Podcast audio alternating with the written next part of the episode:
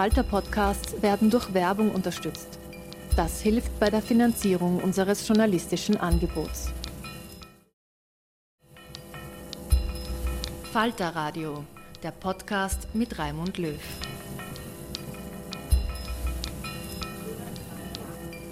Sehr herzlich willkommen, meine Damen und Herren, im Falter Radio. Solidarität statt Krisenangst ist der Titel dieser Sendung. Wie stark ökonomische Ängste unsere Gesellschaft belasten, ist selten so deutlich geworden wie in der Covid-Krise und jetzt in der Inflation.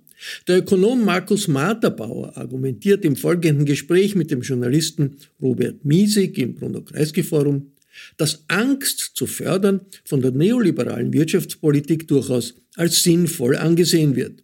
Fälschlicherweise, sagt der Chefökonom der Wiener Arbeiterkammer. Das neue Buch von Materbauer gemeinsam mit Martin Schütz trägt den Titel Angst und Angstmacherei. Es ist ein Plädoyer für eine linke Wirtschaftspolitik, die Hoffnung machen soll.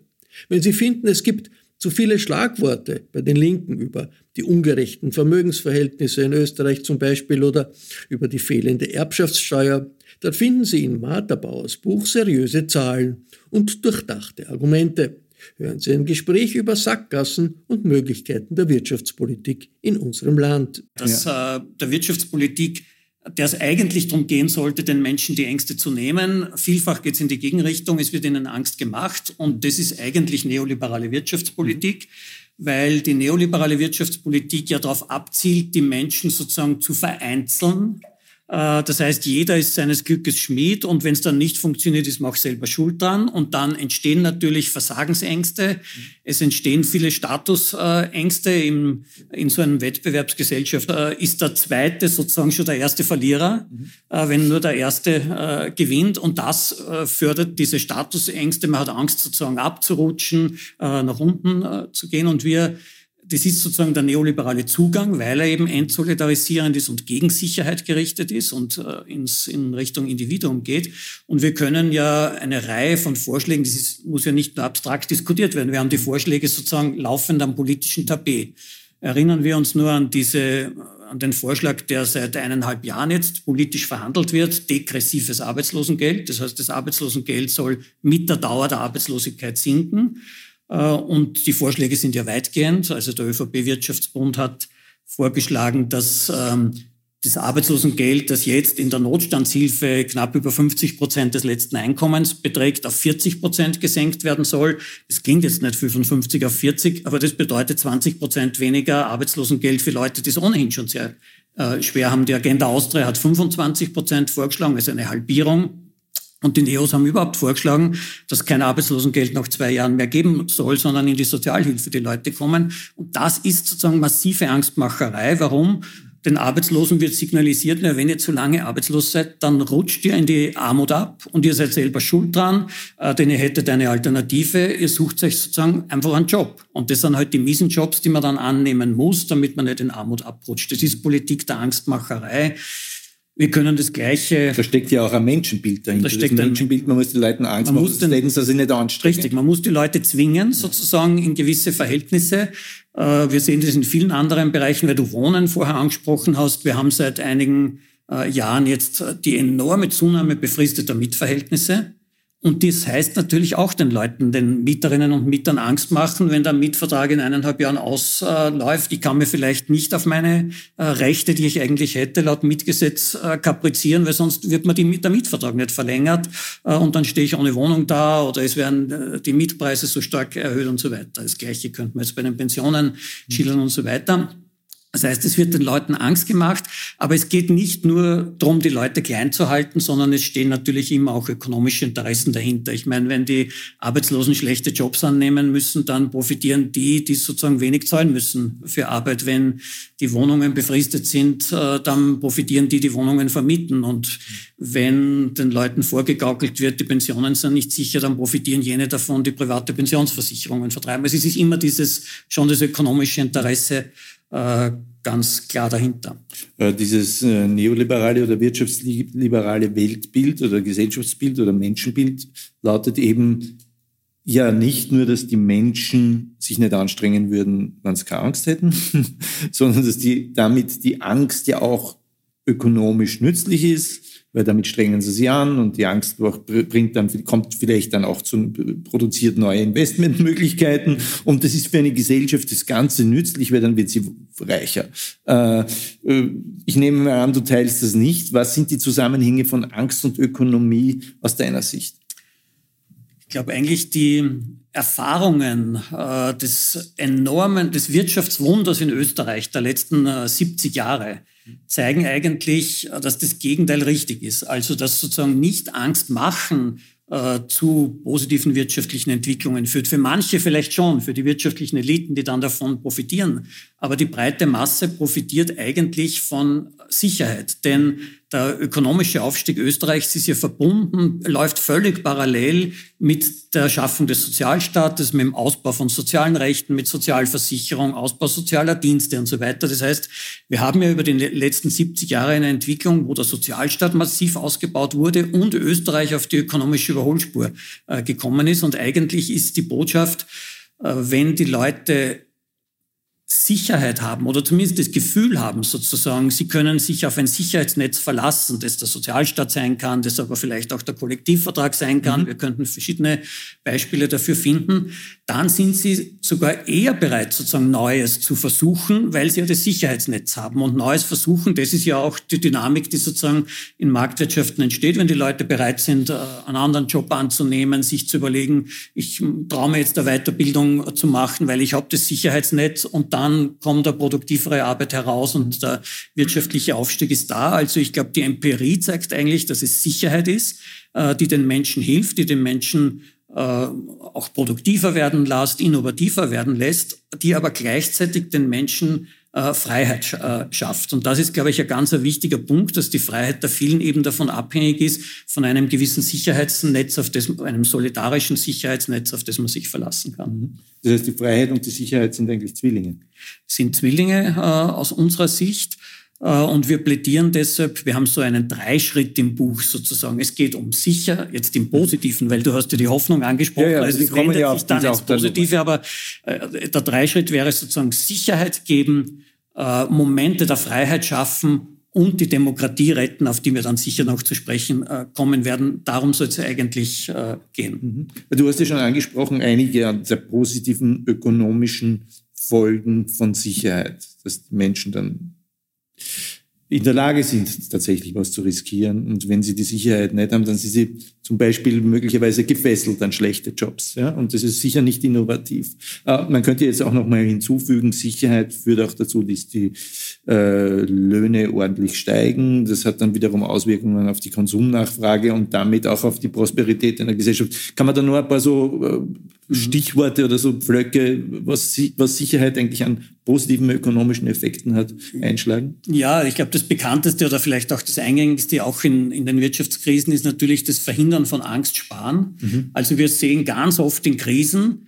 dass die Leute sehen, wenn rundherum die Arbeitslosigkeit steigt, sie selber aber noch einen Job haben, dass sie dann schon beginnen zu sparen, weil es könnte ja auch mich treffen. Also ich lege dann einen höheren Anteil meines Einkommens zurück, äh, gebe weniger für Konsumgüter aus, mehr Ersparnisse. Wenn aber alle weniger für Konsumgüter ausgeben, bedeutet es klarerweise, dass die Nachfrage nach Konsumgütern sinkt, damit die Produktion, damit die Beschäftigung und die Arbeitslosigkeit steigt, weil die Leute sich vor Arbeitslosigkeit Sie schützen ihren eigenen Arbeitsplatz weggespart Richtig, haben. Ja, das ist ne? gewissermaßen eine self-fulfilling prophecy. Und das ist jetzt nicht nur so, daher ist kein Hirngespinst, sondern in vielen Ländern hat man das gerade in der Finanzkrise 2007, 2008 so stark beobachtet. Spanien und andere Länder, die Sparquoten sind enorm gestiegen. Und das war der wichtigste Grund, warum sich die Wirtschaftskrise so vertieft hat. Und die Gegenposition wäre dann klarerweise, wenn ich einen Sozialstaat habe, der den Leuten sagt, ja, Klar ist es schlimm, arbeitslos zu werden, aber du hast eine gute Arbeitslosenversicherung, die dir sozusagen zumindest eine Zeit lang hilft, das Einkommensniveau halbwegs aufrechtzuerhalten. Dann bedeutet es, die Leute verlassen sich drauf, sie müssen nicht beginnen zu sparen, wenn die Unsicherheit steigt und damit kommen diese destabilisierenden Effekte nicht zum äh, Vorschein und die Wirtschaftsentwicklung wird viel, viel stabiler. Und das äh, kann man in vielen Beispielen zeigen, dass in jenen Ländern, wo der Sozialstaat umfangreicher ist, wo er die Leute besser absichert, wo ihnen das Sicherheitsgefühl gibt, dass die eine stabilere Wirtschaftsentwicklung haben, die Krisen weniger tief sind. Und das ist schon ganz äh, wichtig, weil wir wissen, wenn es tiefe Wirtschaftskrisen gibt, dann lässt das sozusagen Spuren über lange Jahre in der Wirtschaft und in der Gesellschaft. Das ist nicht so, Arbeitslosigkeit verschwindet dann wieder und dann ist vorbei. Nein, die Leute sind längere Zeit verunsichert. Die Arbeitslosigkeit, wir nennen das als Ökonomen Hysterese, die Arbeitslosigkeit hat länger äh, Bestand, weil es Dequalifizierungsprozesse gibt und so weiter und so fort. Also Krisen hinterlassen Spuren mhm. in der Gesellschaft und ein Sozialstaat oder andere Institutionen, die Sicherheit äh, geben, äh, wirken, zu einer, wirken in Richtung einer stabileren Entwicklung. Jung, Junge kommen vielleicht auch später in den Arbeitsmarkt hinein, das hat auch disqualifizierende Wirkung. Also, gut, kennen wir ja alles so. Dings, äh, ähm, ihr habt ja auch dieses berühmte Zitat von äh, äh, Franklin D. Roosevelt drinnen. Wir haben nichts zu fürchten als die Angst selbst. Das ist ja gewissermaßen auch eigentlich eine ökonomische Botschaft gewesen. Das war am Anfang des New Deal, nicht? Ganz entscheidend weil ja gerade der New Deal in den 30er Jahren in den USA gezeigt hat, dass es eine alternative Wirtschaftspolitik gibt. Das klingt für heute eher selbstverständlich. Gegen eine Wirtschaftskrise muss man was tun. Mhm. Damals war das nicht selbstverständlich. Äh, in Europa in den 30er Jahren äh, hat die Wirtschaftspolitik nichts gegen die tiefe Wirtschaftskrise gemacht. Und die Krise war ja viel, viel tiefer, als wir das heute bei unseren äh, Krisen kennen. Also in Österreich ist das Bruttoinlandsprodukt, die Summe der erzeugten Güter und Dienste von 1929 bis 1936 um 27 Prozent zurückgegangen. Also fast ein Drittel der Produktion wurde vernichtet. Die Arbeitslosenquote war, glaube ich, Höchststand 26 Prozent, soweit man das damals überhaupt wirklich messen äh, konnte. Also wirklich tiefe Krise. Und die Wirtschaftspolitik hat nichts dagegen gemacht. Im Gegenteil, sie hat die Krise verschärft. Also zum Beispiel die Brüningsche Wirtschaftspolitik in Deutschland. Äh, die Steuereinnahmen gehen zurück in der Krise. Der Finanzminister Brüning sieht, die Defizite steigen. Und jetzt kürzt er die Ausgaben, weil Defizite was, Böse, was Böses sind. Und Ausgabenkürzungen führen halt noch weiter in die Krise hinein, klarerweise, weil wieder Nachfrage fehlt und so weiter. Das Gleiche bei den Lohnsenkungen. Die damals herrschende ökonomische Theorie sagte, Arbeitslosigkeit entsteht durch zu hohe Löhne. Jetzt haben wir auf einmal 26 Prozent Arbeitslosigkeit in der Krise. Die Löhne müssen müssen gesenkt werden. Naja, wozu wird das führen? Die Leute haben noch weniger Geld, wieder weiter in die Krise hinein. Und Roosevelt hat eben gezeigt, sozusagen, es gibt Alternativen. Er hat eigentlich keynesianische Wirtschaftspolitik gemacht in der Phase, wo Keynes gerade aufgeschrieben hat, was das ist, sozusagen. Ja, die beiden waren auch in Austausch, muss man sagen, oder mit den Beratern von Roosevelt. Und der hat äh, gesagt, ja, wenn, wenn, die, wenn der private Sektor nicht in der Lage ist, den Menschen Arbeit zu geben, weil die Nachfrage, ich meine, die Unternehmer sind ja auch nicht sozusagen äh, die Heilsarmee, sondern wenn die Nachfrage nach Gütern nicht da ist, können die keinen Job anbieten. Na, dann muss den Leuten wer anderer einen Job geben, nämlich der Staat, bis die Wirtschaft wieder in Gang kommt. Das heißt, öffentliche Beschäftigungsprogramme, die großen Infrastrukturprogramme in den äh, USA, zum Teil sozusagen viel weitergehend, als man es heute wahrscheinlich tun würde, also Zwangsverpflichtungen von Jugendlichen äh, sozusagen in, äh, in Beschäftigung, öffentlich geförderte Beschäftigung zu gehen, damit sie nicht arbeitslos äh, sind und den Leuten damit Sicherheit zu geben, aber vor allem, und das ist ja das Zitat, auf das du ansprichst, den Leuten zu sagen, oh, die Angst, die euer Leben beherrscht, und damals war es die Angst vom Verhungern, weil einen Sozialstaat gab es ja nicht, beim John Steinbeck kann man das so schön nachlesen, wie sozusagen wie elementar das auf einmal, auf einmal geworden ist. Die Familien haben Angst gehabt, dass die Kinder verhungern und die Kinder sind auch zum Teil verhungert. Denen zu sagen, es kümmert sich jemand um die Ängste, die ihr habt. Und die Wirtschaftspolitik ist verantwortlich dafür, für die Ängste, die ihr habt. Und die hat die Aufgabe, euch die Angst zu nehmen oder die Furcht zu nehmen in, in, in diesem Zitat. Und das ist eigentlich beste liberale Wirtschaftspolitik, wenn man auf die Judith Schuckler wieder zurückkommt. Die hat gesagt, der Liberalismus ist eigentlich entstanden historisch weil sozusagen im absoluten Herrschaftssystem der Kaiser oder der König und die Adeligen den Leuten Angst gemacht haben mit ihrer Politik. Und der Liberalismus war der Versuch, sozusagen die Herrschaft der Adeligen zu beschränken und den Leuten Rechte zu geben, sie aus der Angst heraus zu führen. Das heißt, die Aufgabe der Politik ist, den Leuten die Furcht zu nehmen, die elementarste äh, Aufgabe. Und das hat Roosevelt so erfolgreich sozusagen äh, umgesetzt und nicht zuletzt deshalb war er so populär und äh, ist dann mehrmals wiedergewählt worden als einziger amerikanischer Präsident. Jetzt hast du äh, natürlich schon an zwei oder schon angedeutet äh, mit dem Satz, äh, heute weiß man das natürlich, dass man das nicht macht wie der Herr Brüning, aber damals hat man es noch nicht so gewusst. Das heißt, heute selbst die neoliberalste Regierung würde nicht auf die Idee kommen, wann es irgendwie anders geht, zumindest in eine Krise hineinzusparen.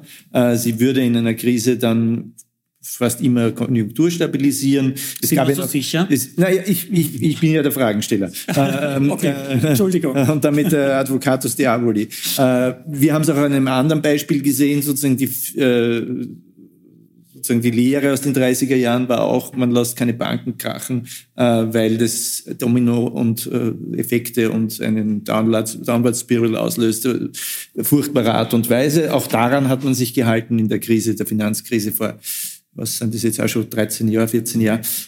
Das heißt, man hat natürlich auch etwas gelernt. Und wenn wir uns jetzt die letzten Jahre und auch die letzten Monate Revue passieren lassen, äh, dann kann man das ja jetzt nicht auch völlig in Frage stellen. Also du hast dieses Kurzarbeitgeld zur Stabilisierung der Beschäftigung in der, in der äh, Corona-Pandemie gehabt. Du hast quasi den Unternehmen, damit man sie hinterher noch, der, damit es sie nach der, nach der Pandemie dann noch gibt, äh, äh, so unterstützt, dass man ihnen quasi Geld nachgeworfen hat. Also da hat man eher fast zu viel gemacht an manchen Stellen, wie wir jetzt äh, feststellen. Wir haben jetzt seit einem Dreivierteljahr diese Inflations- und insbesondere Energiepreiskrise, wo es vielleicht ein bisschen zu lang dauert, aber am Ende gibt's dann, was weiß ich, äh, Klimabonus und man kriegt Gutscheine geschickt und äh, Stabilisierung und, äh, und Strompreisbremse. Beim Gas wird es noch diskutiert, wird auch wahrscheinlich irgendwas gekommen. Kommen.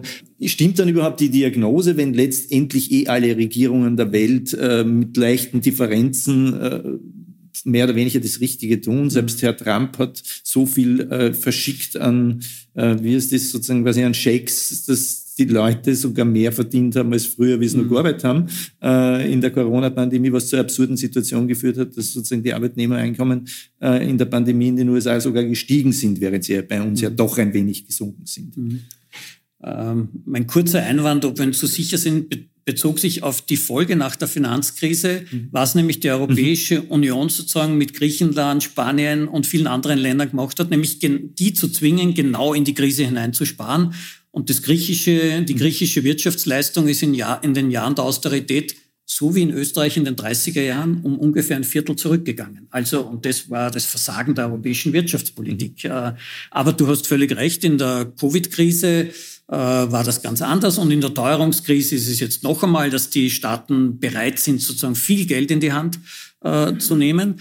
Allerdings habe ich den Eindruck, sozusagen, es ist trotz allem zu punktuell. Mhm. Also ich glaube, dass die Einmalzahlungen, die du angesprochen hast, ganz, ganz wichtig waren, ja, und den Leuten auch wirklich helfen. Also der 500 Euro Klimabonus, der bedeutet für eine Alleinerzieherin enorm viel Geld. Ja, 500 Euro sind fürchterlich viel Geld und es hilft äh, zumindest eine Zeit lang, zwei Monate oder was aus der Armutsgefährdung äh, zu kommen und auch diese, die zweimal 150 Euro für die äh, Arbeitslosen und für die Sozialhilfebezieherinnen, äh, alles ganz positiv. Nur es ist temporär. Einmalzahlung ist Einmalzahlung und ist, mhm. findet halt nur einmal äh, statt und ähm, geht nicht mit dem Problem um, das sich jetzt in der Teuerungskrise wirklich zum Ausdruck gebracht hat, nämlich dass unser Sozialstaat in einigen Bereichen nicht armutsfest mhm. ist. Also wir sehen sozusagen im Arbeitslosenbereich etwa, dass bei den Langzeitarbeitslosen wirklich ein Armutserfahrungen im Moment gemacht werden, die man nicht, äh,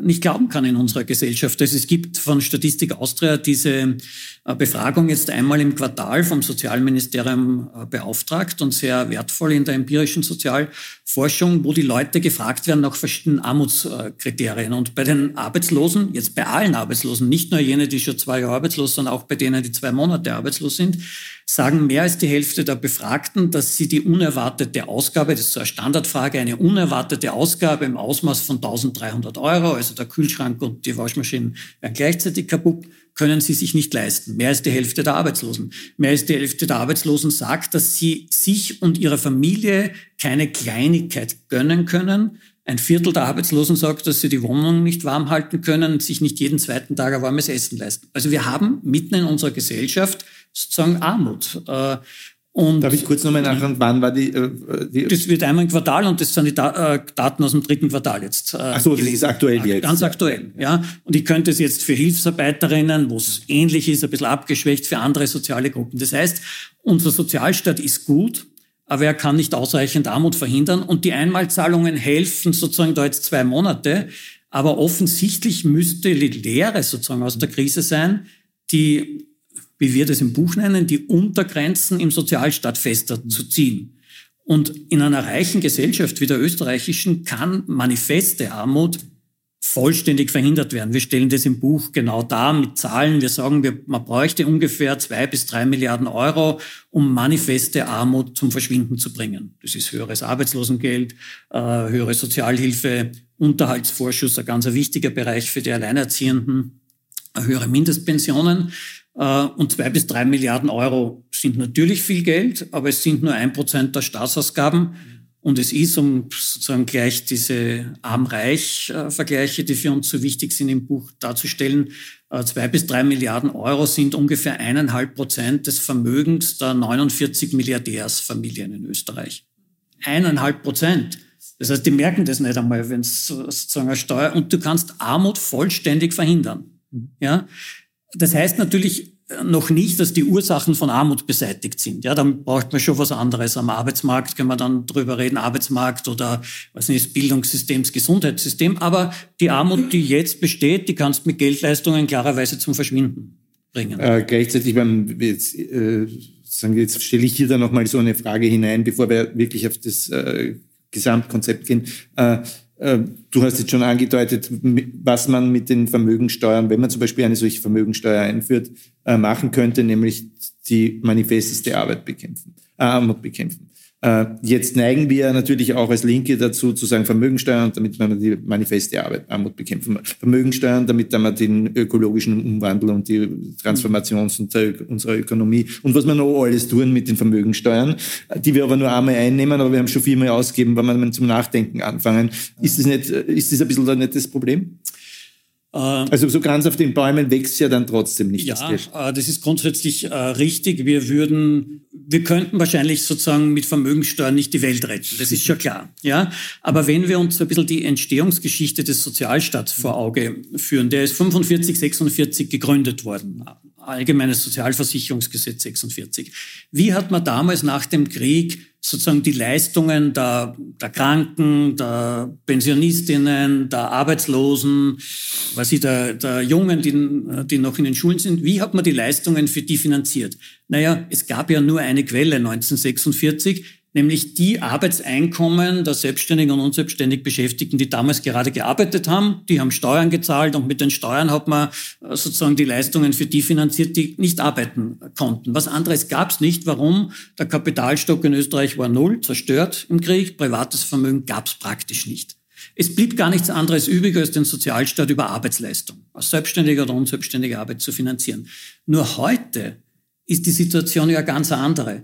Das Vermögen der privaten Haushalte ist ungefähr sechsmal so hoch wie die Arbeitseinkommen eines Jahres. Und niemand käme heute auf die Idee, wenn man den Sozialstaat gründen würde, dass man das nur auf die Arbeitseinkommen finanziert, sondern man würde klarerweise sagen, naja, Arbeitseinkommen, okay, ein Teil, vielleicht die Arbeitslosenversicherung, aber andere Teile sollen klarerweise vom Vermögen, das beträgt 1400 Milliarden Vermögen der privaten Haushalte, auch dort finanziert werden. Es wäre, glaube ich, völlig klar, wenn man das heute neu gründen würde. Und wenn man heute sagt, der Vermögenssteuer, dann ist die Vermögensverteidigungsindustrie schon auf den Barrikaden und ruft schon bei allen möglichen Chefredakteuren an, was morgen in der Zeitung äh, stehen soll oder versucht, irgendwelche Debatten zu unterbinden es ist nicht die, die Absicht, sozusagen den gesamten Sozialstaat über Vermögensteuern zu finanzieren, aber Armut zu verhindern, das Pflegesystem auszubauen, was so wichtig ist und wo wir im Buch ganz konkrete Vorschläge machen, was da als nächstes sozusagen notwendig wäre. Das wird mehrere Milliarden äh, kosten.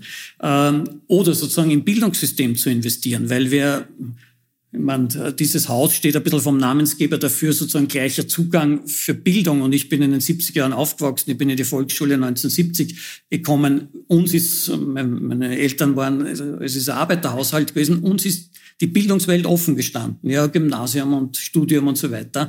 Heute ist, wir haben ein zweigeteiltes, dreigeteiltes Bildungssystem. Äh, das heißt, das wieder zu öffnen und zu schauen, sozusagen, da bräuchten wir einfach zusätzliche Mittel äh, und Vermögensteuern sind eine wichtige Quelle äh, dafür.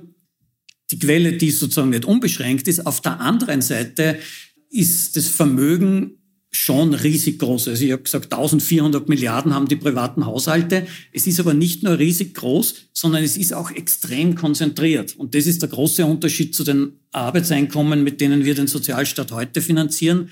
Das oberste Prozent der Haushalte, also die reichsten 40.000 Haushalte, das sind die, die netto nach Abzug der Kredite mehr als zwei Millionen haben. Äh, die besitzen ungefähr bis zur Hälfte des Vermögens. Also irgendwas, man weiß es nicht genau, weil man im Unterschied zu den Einkommen keine vollständige Vermögenserfassung hat, aber irgendwas zwischen 500 und 700 Milliarden. Und das ist schon fürchterlich viel Geld, weil jetzt legst du irgendeinen Prozentsatz sozusagen drauf, wie hoch halt die Vermögenssteuer sein soll und du kommst immer auf Milliardenbeträge mhm. äh, als Ergebnis. Und wenn die Armuts... Äh, Verhinderung zwei Milliarden kostet und die Pflege vier Milliarden, ja, das ist dann auch nicht die Welt in Relation zu mhm. solchen ähm, Beträgen.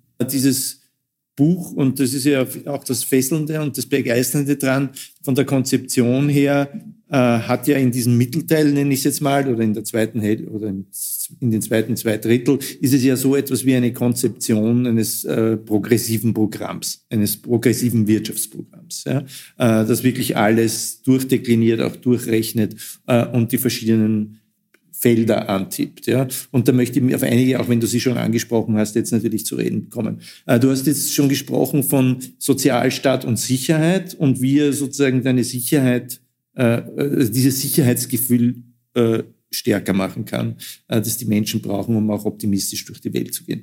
Was wäre hier an Verbesserung von Sozialstaat äh, zu machen?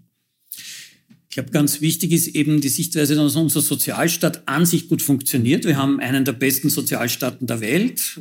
Ob das jetzt sozusagen das Gesundheitssystem ist, das Bildungssystem, jeder und jede wird die Erfahrungen haben. Aber ähm, wir haben, glaube ich, zwei Probleme, die aber damit zusammenhängen. Das eine ist nicht armutsfest genug, das haben wir jetzt sozusagen ausreichend besprochen. Unten müsste es sozusagen, müssten die Netze äh, enger geknüpft äh, sein. Ähm, aber im bestehenden System. Es ist jetzt, man braucht nicht neu, was Neues erfinden. Ja, ich habe das Arbeitslosenversicherungssystem, ich sehe nur, die äh, Arbeitslosen sind so in, so hohem Ausmaß armutsgefährdet, ja, da muss ich die Arbeitslosengelder entsprechend anpassen. Oder ich sehe, was nicht, bei den Pensionen, äh, wir haben bei den Männern recht wenig Altersarmut, aber bei den Frauen haben wir Altersarmut.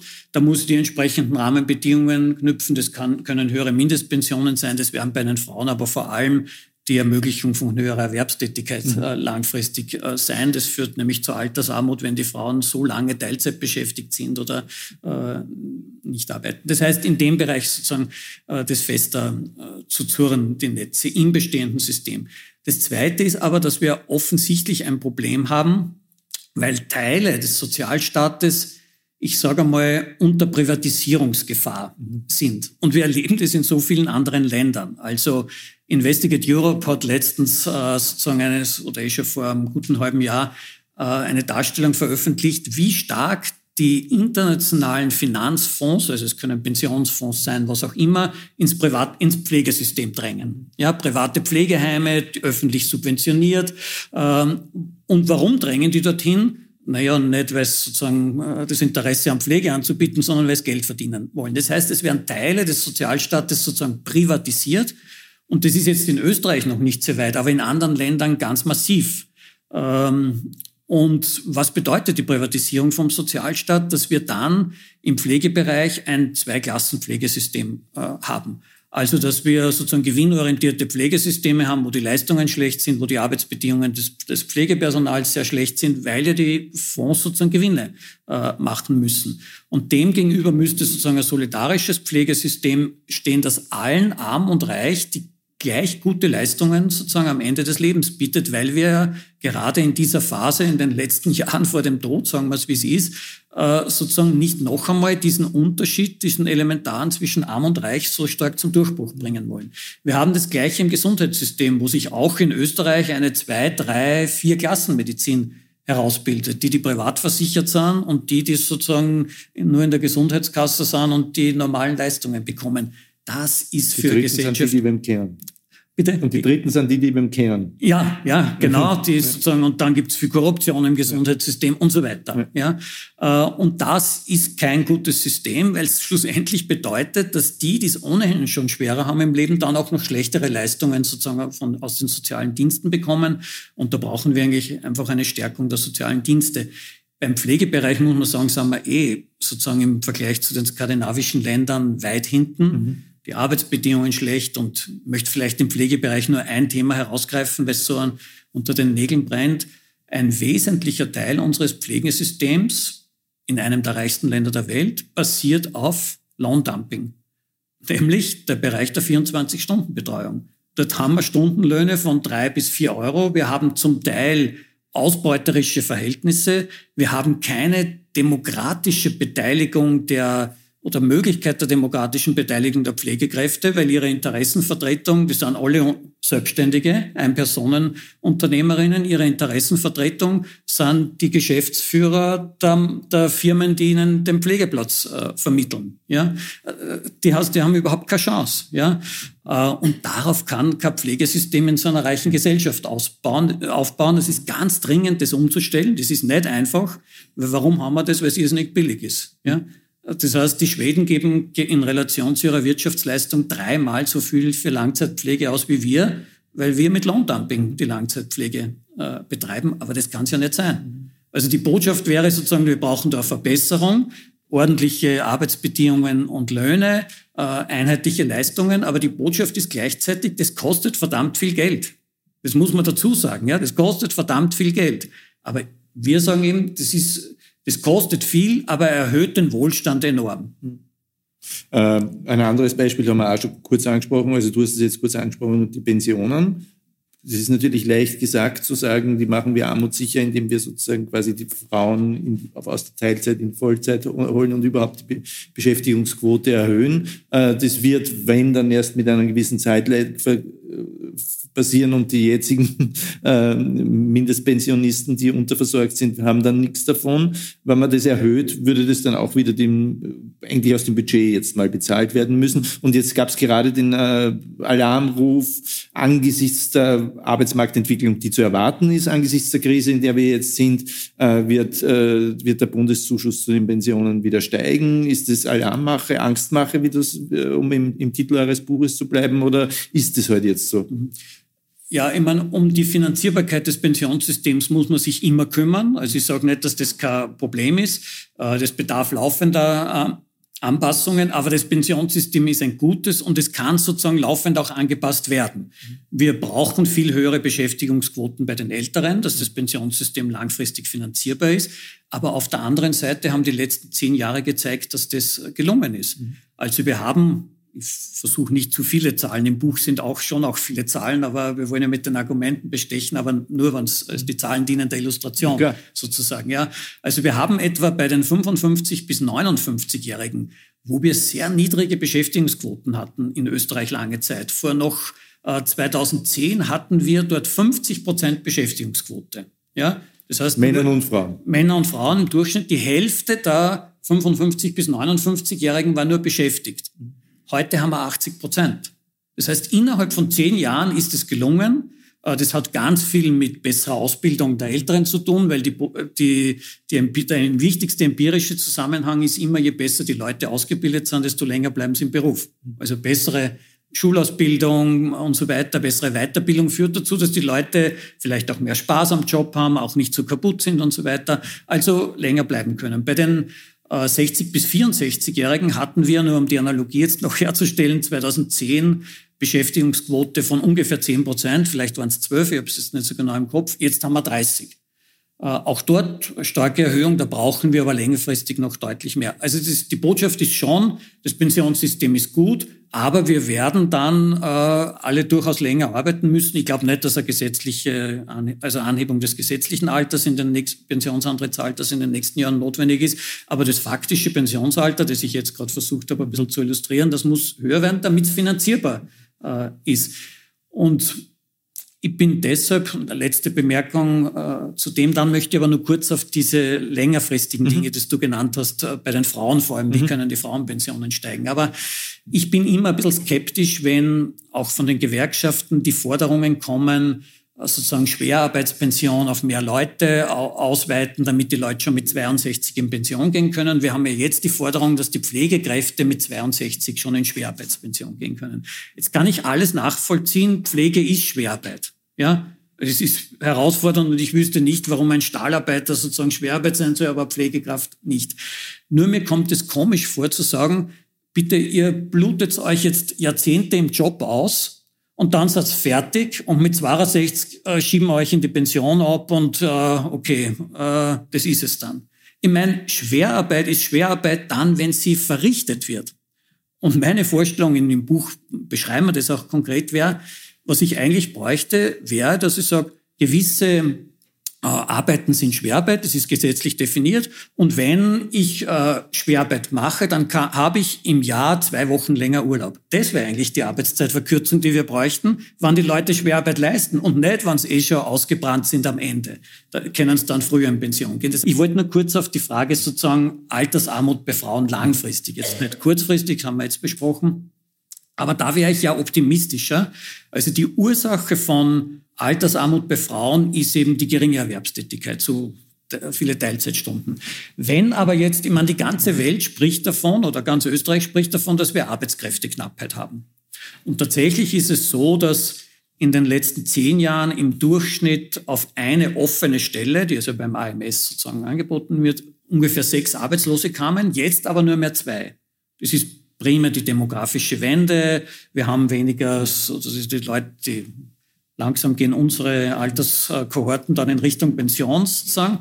Ähm, also es sind weniger Leute da. Die Bevölkerung im erwerbsfähigen Alter, die jetzt jedes Jahr um 40, 50.000 gestiegen ist, in den letzten Jahrzehnten wächst auf einmal nicht mehr. Und das führt dazu, dass diese Relationen sich verschieben. Wenn das aber so ist, dass es Arbeitskräfteknappheit gibt, dann bedeutet es ja, dass sich die Bedingungen am Arbeitsmarkt ändern und dass dann die Firmen schauen müssen, dass sie Leute kriegen. Zum Beispiel die Teilzeitbeschäftigten Frauen, die im Durchschnitt 20 Stunden in Österreich arbeiten, die gern 30 Stunden arbeiten würden, sagen sie in den Befragungen, ja bitte, holt euch die Leute für 30 Stunden, die wollen 30 Stunden arbeiten, die brauchen das Geld, also bemüht euch. Da wird ein Teil der Aufgabe wird der Politik sein, da brauche ich etwa Tagesbetreuung in den Schulen. Wir haben in Österreich bei den 6- bis 13-Jährigen eine Betreuungsquote in manchen Bundesländern, in Tirol von 15 Prozent. 15 Prozent der 6- bis 13-Jährigen sind äh, am Nachmittag betreut. Ja, ich meine, was können die Frauen machen? Die sind Elterntaxi den ganzen Nachmittag und das war's dann. Und das ist Aufgabe der Politik. In Wien hat man eine Betreuungsquote von 50 Prozent.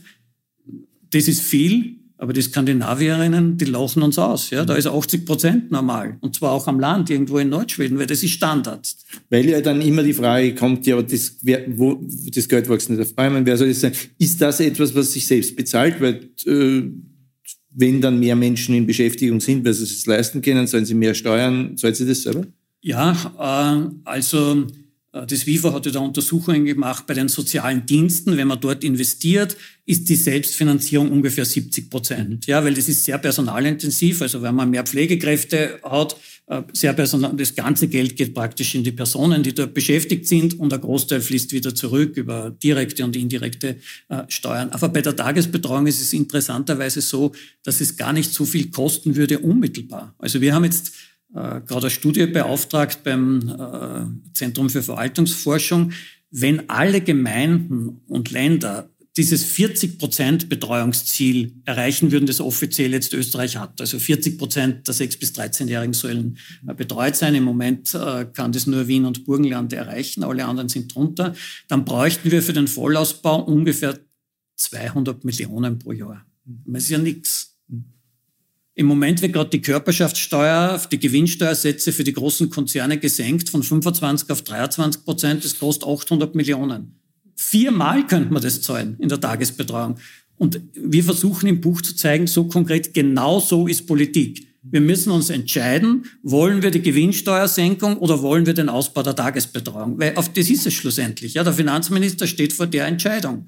Und wir sollen ihm sagen, wie wir glauben, dass die Entscheidung sein soll. Und die fällt mir leicht, die Entscheidung. Der Finanzminister sagt dann vielleicht, äh, die Unternehmen, die im internationalen Wettbewerb stehen, haben dann durch niedrigere Kosten und äh, damit hat Österreich keine Standortnachteile und das Geld ist dann hinten herum dann trotzdem mehr, weil die österreichischen Unternehmen viel erfolgreicher am Weltmarkt sind. Ja, man muss auf die Wettbewerbsfähigkeit der Betriebe immer schauen, die ist relevant, aber die österreichischen äh, Betriebe haben mit Sicherheit keine Probleme in der Wettbewerbsfähigkeit, weil Wettbewerbsfähigkeit auf unserem wirtschaftlichen Niveau bedeutet ja nicht, dass sie möglichst niedrige Kosten haben muss sondern die brauchen möglichst gute Produkte, möglichst gute Produktionsverfahren, möglichst gut ausgebildete Arbeitskräfte. Auf dem Level sind wir wettbewerbsfähig. Ja, wenn wir sagen, wir wollen mit niedrigen Umweltkosten und niedrigen Löhnen wettbewerbsfähig sein, das ist ja nicht unser Level sozusagen. Ja, das sollen irgendwelche anderen Länder machen. Wir müssen die besten Produkte haben. Und wir haben überhaupt kein, ich meine, welcher Sektor steht im internationalen Wettbewerb? Das ist die Industrie, die bei uns sehr bedeutend ist. Ein Fünftel der Wirtschaftsleistung ist Industrie. Und wir haben Industrieproduktionssteigerungen. Wenn nur die letzten sieben Jahre ist die Industrieproduktion in Österreich um 30 Prozent gestiegen und in Deutschland um fünf Prozent geschrumpft.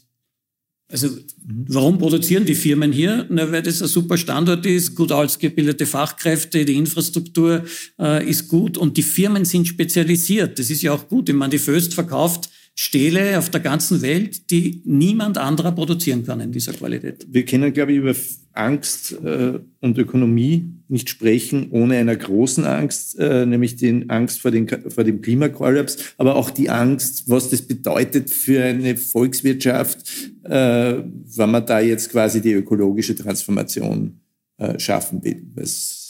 Relativ blauäugig ist, zu sagen, wir werden da jetzt investieren und das ist ein zweiter Boom und das wird alles nur wunderbar und einfach, sondern viele haben die Angst, dass es einfach erstens mal nicht einfach wird und zweitens kommt dann auch die Angst dazu, dass wir diese Klimakatastrophe eh nicht mehr, mehr auflösen, äh, aufhalten können. Ich will jetzt diese ökologische Frage gar nicht diskutieren, mit dir eher die ökonomische.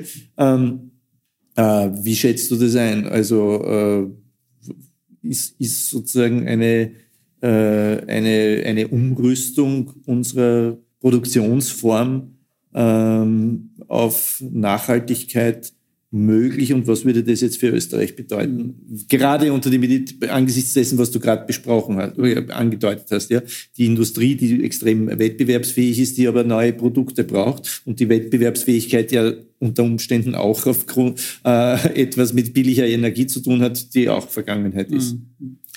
Ja, ich meine, die Herausforderungen sind gigantisch und wir sind spät dran. Und alle vorhergehenden Regierungen haben enorme Versäumnisse, egal welcher Couleur. Ja, wenn man 20 Jahre früher angefangen hätte, äh, sozusagen die Energiesysteme umzustellen, wären wir schon viel, viel weiter. Man hat das äh, verschlafen. In, in, der Gesellschaft muss man sagen, es ist ja nicht immer nur die Regierung sozusagen schuld, es war vielleicht der Druck aus der Gesellschaft auch nicht ausreichend groß. Auf der anderen Seite glaube ich, dass man natürlich bei sehr hohem Wohlstandsniveau und bei sehr äh, äh, wettbewerbsfähiger Wirtschaft es viel leichter hat, als wenn das Wohlstandsniveau niedrig ist und man eine Wirtschaft äh, hat, die am Boden äh, liegt, weil bei uns die Möglichkeiten einfach viel größer sind. Und im Wesentlichen kennt man die Instrumente, die notwendig wären und das ist immer ein, ein Mix an, an allen ökonomischen Instrumenten, die man braucht. Man braucht höhere Preise für jene äh, Energieformen und Güter, die man weniger konsumieren will. Also ich bin ein Anhänger einer CO2-Steuer, CO2-Bepreisung. Das, was uns schadet, sozusagen, muss teurer werden, also fossile Energie. Wir merken aber auch, wenn die Teuerung sozusagen ganz kurzfristig und rasch passiert, hat sie entsprechende ökonomische Kosten. Es muss langfristig geplant werden. Wir brauchen sehr viel mehr Regulierungen. Die österreichischen Firmen und auch die europäischen, könnte man generell sagen, sind sehr anpassungsfähig. Und man muss denen sagen, in fünf Jahren gelten folgende Standards und in zehn Jahren die Standards und ihr werdet es erfüllen. Weil dann passen sie die, sich die an. Also man sieht es ja, ich weiß nicht, in der BKW-Flotte schreibt man das denen immer wieder vor von europäischer Ebene. Die, die Zielvorgaben sind zwar zu schwach und äh, die Zeiträume zu lang, aber das zeigt... Das dem, zum Beispiel das mit dem FCKW vor 30 Jahren ist einmal verboten und haben gesagt, wir fangen mit einer Steuer von 0,3 Prozent an. Genau, das ist ein wichtiger Punkt. Sozusagen Regulierungen, Vorgaben. Die Firmen sind anpassungsfähig. Ja? Äh, dann braucht man natürlich technologische Neuerungen, ganz entscheidend, Forschung und so weiter, neue Verfahren und so weiter. Äh, das ist ganz, ganz entscheidend. Und man braucht ganz massive öffentliche Investitionen. Also wir müssen unser Verkehrssystem vollständig umstellen. Das heißt, wir brauchen in 20 Jahren ein ganz anderes oder vielleicht schon in 10 ein ganz anderes Mobilitätssystem. Es wird keinen motorisierten Individualverkehr mehr geben, zumindest Verbrennungs Motoren. Wir brauchen viel mehr öffentliche Mobilität. Es müssen Systeme entwickelt werden, wo das nicht mehr individuell ist, sondern, ich bin jetzt nicht der Techniker, ja, man, es sind irgendwelche öffentlichen Verkehrssysteme, wo man sich einklinken kann und dann bin ich sozusagen in einer Art öffentlichen System äh, in Linz. Auf den, die Autobahnen werden vielleicht in 20 Jahren völlig anders äh, ausschauen, aber wie gesagt, ich bin nicht der, der, der, Techniker, der das jetzt beschreiben kann. Wir brauchen völlig andere Mobilitätssysteme. Äh, Verkehr ist einer der wichtigsten äh, Bereiche und da braucht es halt große öffentliche Investitionen. Und der letzte Bereich, den ich für wichtig halte, äh, Marktwirtschaften können das nur zum Teil selber regeln, also schon indem man denen Vorgaben gibt und die müssen sich anpassen. Aber um die Klimakrise zu retten, braucht man horribile dicto einen Plan. Also es muss sozusagen gesellschaftlich geplant werden, was ist erlaubt, was ist nicht erlaubt, wohin wird investiert und wo äh, lässt man keine Investitionen mehr zu. Äh, sonst schaffen wir das in der kurzen zur Verfügung stehenden Zeit nicht mehr und schlussendlich müssen die Prioritäten sozusagen gesetzt werden. Eben ein öffentliches Mobilitätssystem oder äh, eine völlig neue, äh, ich meine, das machen wir jetzt eh schon, die Umweltministerin und Klimaministerin ist sehr bemüht, finde ich, öffentliche Investitionen in die Umrüstung der Energiesysteme zu leiten. Das ist ganz entscheidend. Das heißt, die öffentliche Hand muss Leitplanken geben, wohin geht's. Und das ist sozusagen, da ist der Plan wichtiger, äh, als das den Marktkräften zu überlassen, weil die Märkte bringen das nicht von selber zusammen. Das können wir uns anschauen bei den, äh, äh, beim Handel mit Verschmutzungsrechten, äh, dass die, dort die Preise überhaupt nicht so entstanden sind, wie wir sie eigentlich bräuchten, sondern die grundeln da unten irgendwo herum. Das heißt, es muss gesellschaftlich geplant werden. Das war ein Gespräch von Robert Miesig mit dem Ökonomen Markus Materbauer im Bruno-Kreisky-Forum vom 22.11.2022, das wir leicht gekürzt haben. Beim Kreisky-Forum bedanke ich mich sehr herzlich für die Zusammenarbeit. Der Titel des Buches, das Markus Materbauer gemeinsam mit Martin Schürz geschrieben hat, lautet Angst und Angstmacherei für eine Wirtschaftspolitik, die Hoffnung macht. Das Buch ist im Schollnei Verlag erschienen und kann im Falter Buchversand bestellt werden. Ich verabschiede mich von allen, die uns auf UKW hören. Über Ansätze zu einer solidarischen Wirtschaftspolitik oder auch über das Gegenteil lesen Sie jede Woche im Falter. Ein Abonnement kann ich nur empfehlen. Auch Geschenksabos an Freunde und Verwandte für Weihnachten sind überlegenswert. Geschenksabos bestellen Sie am besten im Internet unter der Adresse faltershop.at slash Weihnachtsabos. Alle sonstigen Informationen gibt es unter der Internetadresse abo.falter.at. Ursula Winterauer hat die Signation gestaltet, Philipp Dietrich betreut die Audiotechnik im Falter. Ich verabschiede mich bis zur nächsten Folge.